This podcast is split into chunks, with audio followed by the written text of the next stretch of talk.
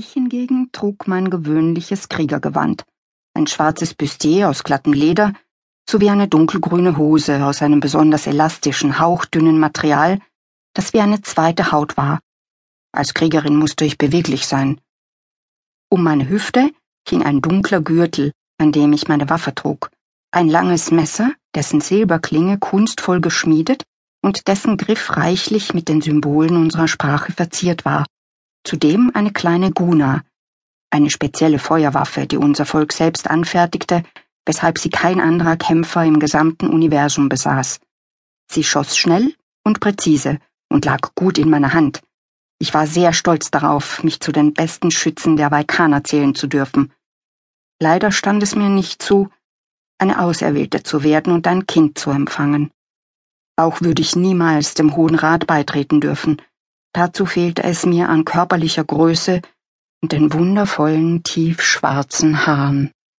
Meine waren hüftlang und braun, wobei sie im Licht der Sonne rötlich schimmerten. Ich besaß nicht einmal diese faszinierend blauen Augen, ich hatte grüne, und ich fand, sie waren nicht besonders hübsch. Wie gern hätte ich selbst erlebt, ein kleines Wesen in mir heranwachsen zu fühlen. Beneidete die anderen Frauen, denen dieses Privileg ein paar Äußerlichkeiten wegen zustand. Deshalb tröstete ich mich damit, dass ich wenigstens an der Aufzucht und Erziehung der Babys teilhaben durfte. Das war natürlich ein äußerst schwacher Trost. Durch die milchigen Scheiben konnten wir nicht sehen, wohin der Weg uns führte.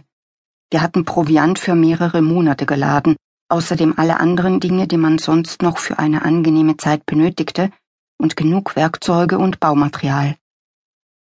Dalarius und die anderen Ritusstätten mussten in einem ordentlichen Zustand erhalten werden. Nach mehreren Flugstunden setzten die Shuttles endlich zur Landung an.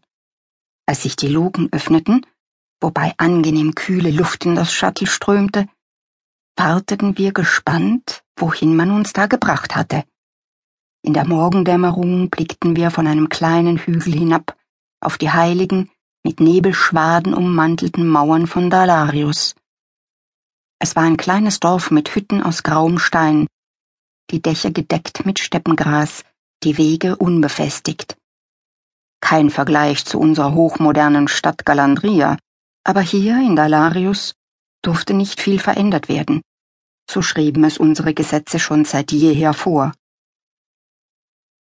Hinter den Häusern erstreckte sich endloses Grasland, und weit in der Ferne konnten wir vage die grauen Spitzen eines Gebirges ausmachen.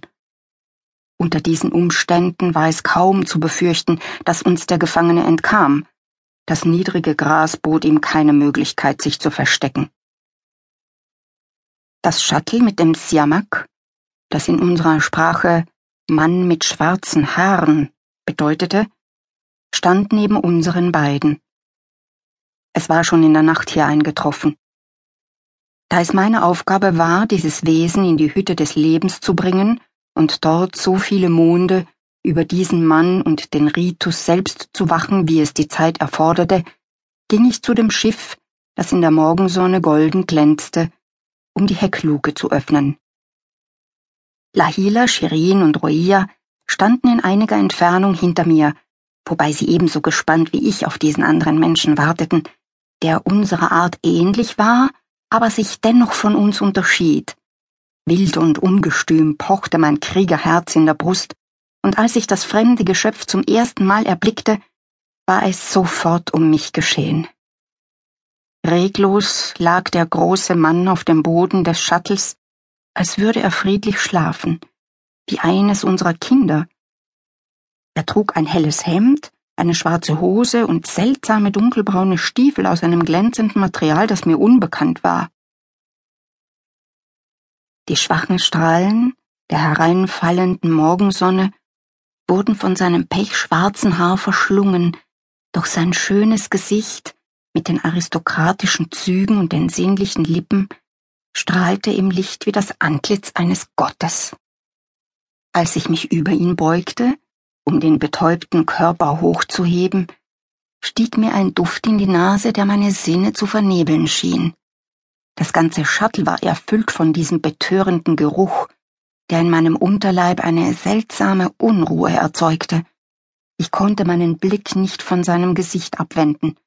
Es war einfach überirdisch schön. Die Wimpern ruhten wie zwei Halbmonde auf den hohen Wangen,